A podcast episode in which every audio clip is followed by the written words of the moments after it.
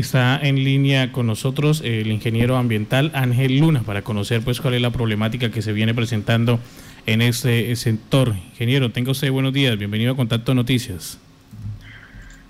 Buenos días, buenos días para ustedes, buenos días para la audiencia. Mm, bueno, contarles sobre, sobre esta obra que se ha estado ejecutando desde el 2018 prácticamente entre las veredas San Pascual y el Amparo eh, del corregimiento de Punto Nuevo. Esta obra es para mitigar, esta obra es para mitigar, digamos, las inundaciones que hay en, épocas de invierno, que claramente si, si, la comunidad se vería beneficiada eh, si se ejecuta a cabalidad.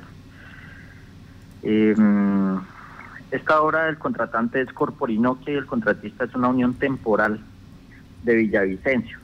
Representante es el señor Carlos Augusto Daza. Eh, se firmó en el 2018 acta de inicio y el valor total son 4.231 millones de pesos más o menos, que, mm, pues hombre, eh, no sé, eh, técnicamente no se ejecutó bien, ya hoy en día está el contrato eh, pues celebrado, ya terminaron obra. Em, desde un principio, desde el 2019, desde 2018, nosotros manifestamos que, ellos incumplieron una serie de cosas, como cuáles, la socialización del contrato no se llevó a cabo, em, no hubo garantías laborales para para el personal, no hubo afiliación a EPS, no hubo pago de parafiscales, eh, no hubieron pagos eh, salariales, liquidación. Esto del 2010 hasta el 2019. sí. Tuvieron tres suspensiones del contrato, eh, digamos innecesariamente, eso fue solamente negligencia del contratista. Nosotros lo manifestamos, hicimos el proceso ante Ministerio de Trabajo, hicimos la queja ante Corporinoquia, fue la directora eh, en su momento, eh, la señora Marta Plazas, eh, con el contratista, el representante legal de Villavicencio. no hubo, digamos que inicialmente ella dio la cara, pero pues prácticamente se burló en la cara de la gente, porque no hubo, no hubo, no hubo un cumplimiento de los compromisos que se adquirieron en estas reuniones. Eh, se manifestaba que el, contratista pasaba por encima de los trabajadores con la dotación, con, con, con, lo, de, con lo de salud. Digamos que eh, en la EPS ellos ellos tenían sacaban una cita y se la daban en Villavicencio, cosa pues que, que, que, era totalmente ilógico. Este tipo, de, este tipo de situaciones todo se quedó en un precedente. Sí, permítame, ingeniero. Bueno, esto en la parte laboral, regresamos en segundos en la parte laboral porque afectaron a muchas personas, pero me llama la atención también, mm, le hicimos seguimiento en su momento a, las denuncias que ustedes mismos interpusieron, fue en la situación de obra porque eh, hubo necesidad de cambiar eh, varios de, de, de los elementos o de los insumos que se estaban utilizando para la construcción del producto de contención porque salieron dañados. Por favor, me hace memoria qué fue lo que pasó pues con estas lonas, con estos, con estos materiales que lamentablemente no alcanzaron a llegar cuando ya las, las, aguas del río Cravo se estaban llevando la arena. Bueno, nosotros, nosotros lo manifestamos. Eh, estas son unas lonas, unas lonas que se colocan una sobre otra y son y se llenan con, con arena. Eh, se rasgaban en su momento, rompían y pues de ahí drenaba la, el, la tierra. Em, cosa que técnicamente no se puede, no debe quedar así, esto es manifestado por los mismos trabajadores y nosotros lo dejamos de presidente. Y se remendaban, digamos que ellos lo remendaban y seguían su, su trabajo, pero sin que los trabajadores pudieran hacer mayor cosa y pues solamente enviaban era, era video o, el, o la foto. ¿Y esto qué genera? Pues hombre, esto claramente está recubierto con, una, con un manto, pero en una inundación, en una inundación que ojalá no vaya a llegar, esto se drena y esto, esto llega a tener un efecto dominó y pues no quedaría, no quedaría total funcionamiento. Y no solamente pasó con una, sino con cerca de 6, 7 lones. Ya. Eh, ¿Hubo eh, arreglo por parte del contratista? Eh, mm, ¿Solución a ese problema o las dejaron así remandaditas y ahí quedaron? No, eso es como cuando uno echa la basurita debajo de la alfombra. Entonces, sin que nadie se dé cuenta, llegan y colocan la otra eh, pues entre paréntesis sin que nadie se dé cuenta, porque los mismos trabajadores siendo de ahí de la comunidad de la vereda, ellos lo manifestaban y pues claro, nosotros lo hacíamos evidente. Entonces lo remendaban y, colocaban la otra encima. Y así hasta, hasta que, pues, eh, según ellos terminaron la obra. a hoy en día, a hoy en día ya se terminó, ya culminaron labores em, y tienen una deuda con la misma comunidad, con la, eh, los que le vendieron alimentación, los que suministraron mano de obra, los que suministraron maquinaria, cerca de 100 millones de pesos con, para con toda la comunidad. Entonces, ¿qué es lo que nosotros estamos requiriendo ante, las entidades correspondientes? Eh, que no se liquide el contrato. No se liquide el contrato hasta que queden a con la comunidad. Ya pasamos oficios eh, pues ya pasamos oficios a Corporinoque, ya pasamos oficios a, Defensoría del Pueblo, pues para, para que por favor no se liquide ese contrato hasta no quedar a paz y salvo con la comunidad. Sí. Ingeniero, ¿cuál es la situación en ese momento allí en el sector donde se hicieron esos trabajos? No, pues zozobra de la comunidad, solamente buscando respaldo y ayuda de las entidades públicas puesto que esto no es nuevo, nosotros lo estamos denunciando desde que se inició, eh, desde que se iniciaron obras. Allí, allí todos estaban, deberían estar en, en, cuarentena, pero la empresa, desde que inició la, la, cuarentena, ellos, digamos que prácticamente obligaban a los trabajadores a, a seguir laborando, cosa que también se manifestó. Ya hay un presente con el Ministerio de Trabajo desde el 2000 19 y este año 2020 también ellos tienen un presente con la unión temporal. Mm, ya. Carlos, eh, Carlos Betancourt. Eh, ingeniero Luis Ángel, buenos días. Ingeniero, desde su conocimiento y de lo que ha manifestado la comunidad, eh, ¿cómo quedó la funcionalidad de esta obra? ¿Realmente les va a servir para lo que fue contratada, para lo que fue concebida?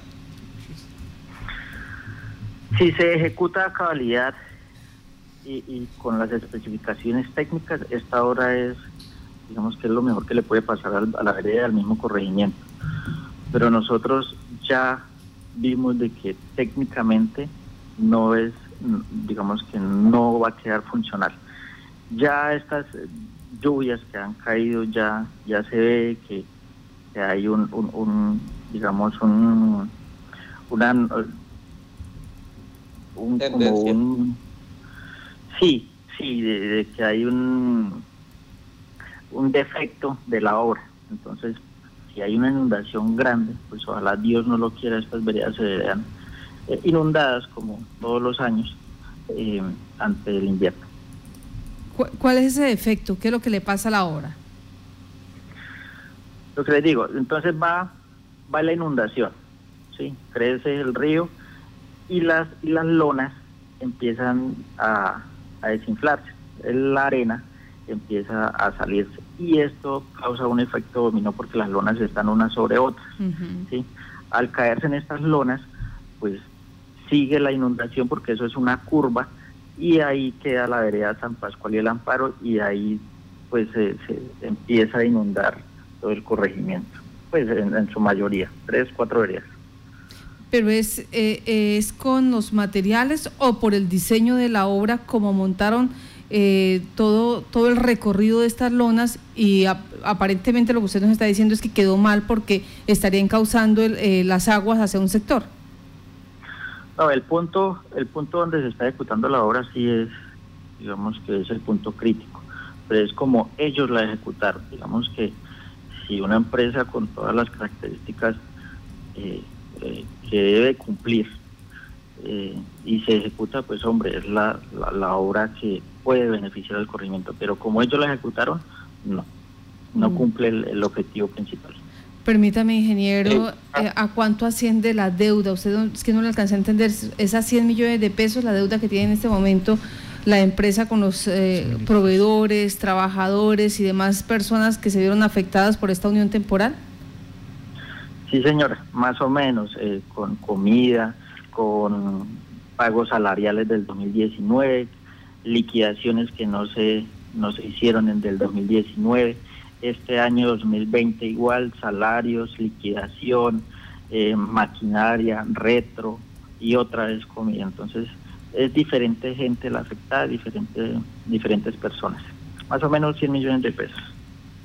Carlos.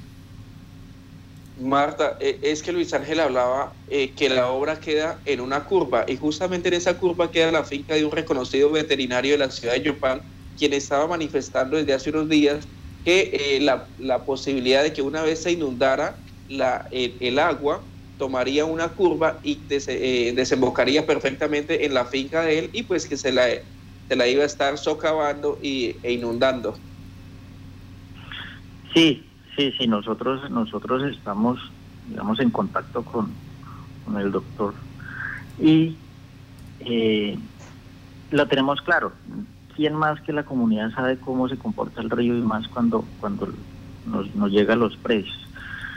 Entonces nosotros hacemos un llamado eh, pues a, las entidades correspondientes, eh, a Procuraduría, a la misma Corporinoquia que que prácticamente el contratista se le salió de las manos, ya ellos no les cumplen las citas, ya ellos no, no tienen control sobre el contratista. Entonces nosotros no podemos vernos afectados por, por eso. Esto es netamente negligencia de la dirección pasada.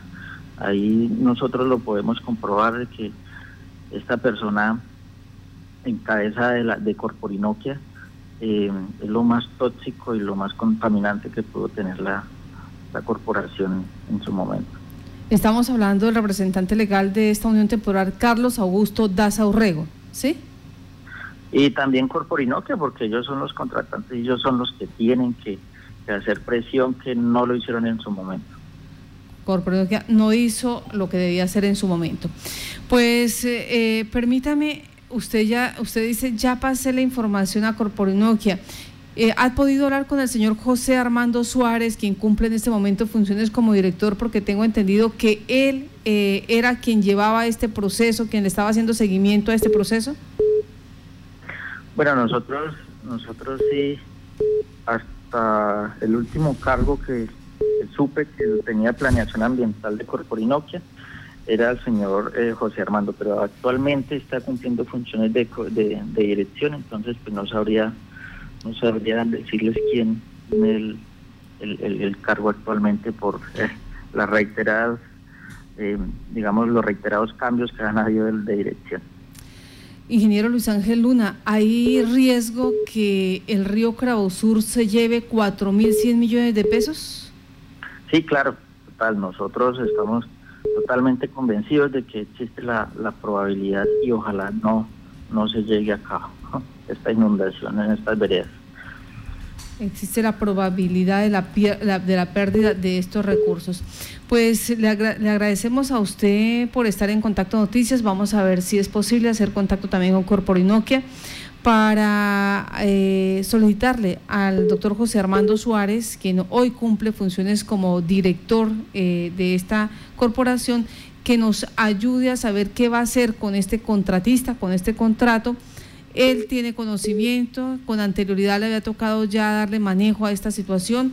Eh, ha estado este, este expediente, digámoslo así, en su despacho, entonces ¿Qué eh, debe esperar la comunidad de eh, el corregimiento de Punto Nuevo allí entre el Tiestal, el Amparo, San Pascual y demás veredas que se ven afectadas por estas decisiones? Muchas gracias, ingeniero Luis Ángel Luna. A ustedes tengan un buen día, gracias por el espacio.